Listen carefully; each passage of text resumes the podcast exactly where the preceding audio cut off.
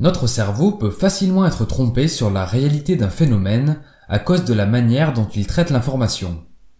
Par exemple, si l'on trempe en même temps la main droite dans de l'eau froide et la main gauche dans de l'eau chaude, et qu'on les place ensuite toutes les deux dans de l'eau tiède, alors on ressentira des températures différentes avec les deux mains. Explorons des biais de perception induits par les effets de contraste. C'est parti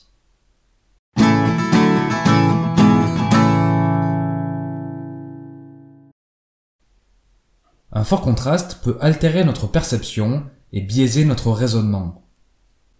Commençons par les effets de contraste en lien avec la perception visuelle, notamment l'impact des couleurs. Sur cette image, le carré sur fond orange apparaît plus sombre que celui placé sur fond bleu. En fait, les forts contrastes de couleurs altèrent notre perception. Les artistes appuient sur ce genre d'effet pour magnifier les teintes de leurs œuvres. Pour illustrer, prenons le tableau de Monet, Les Meules de Giverny. D'une part, on observe des couleurs chaudes.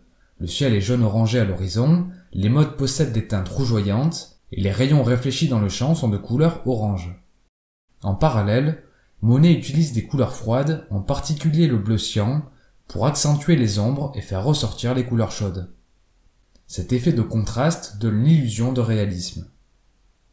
Quoi qu'il en soit, un fort contraste de couleurs attire l'œil. Cela fait écho au biais de perception appelé l'effet von Restorff. Dans un second temps, on peut noter que le physique a également une forte influence sur notre perception. En effet, la confiance en soi d'un individu varie en fonction de s'il est entouré de personnes physiquement attirantes ou s'il est au milieu de gens à leur désavantage. Le phénomène est démontré par deux Américains en 1970. L'étude portait sur l'influence du physique sur l'estime de soi. Les psychologues constatèrent que dans une salle d'attente pour un entretien d'embauche, les sujets entourés de quelqu'un de négligé, sale et mal habillé se sentaient plus en confiance. Par contre, dans le cas où leur voisin était quelqu'un d'élégant, propre et paraissait bien préparé à l'entretien, alors les sujets avaient moins confiance en eux. Les contrastes de physique ont un impact direct sur notre perception. C'est pourquoi les personnages principaux dans les films, séries ou publicités tendent à être plus attirants physiquement que leurs compagnons ou leurs adversaires. Dans un autre registre, les effets de contraste peuvent également être utilisés pour altérer la perception de valeur. Imaginez aller dans une librairie pour acheter un livre. L'ouvrage est vendu 25 euros. Après une rapide vérification sur internet, vous constatez que le même produit coûte 14 euros chez le libraire situé à deux rues. Question, vous déplaceriez-vous dans cette autre librairie pour acheter le livre? Autre cas, imaginez que vous souhaitiez acquérir un nouveau smartphone.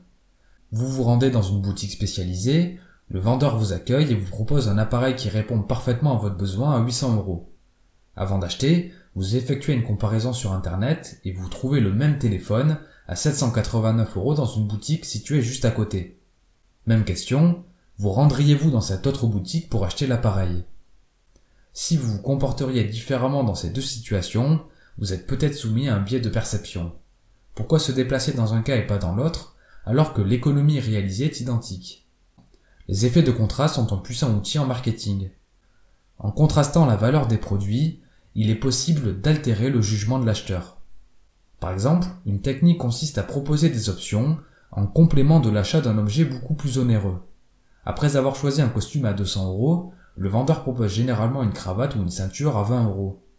Après avoir choisi un modèle de voiture à plus de 20 000 euros, le commercial propose des options supplémentaires à quelques centaines d'euros.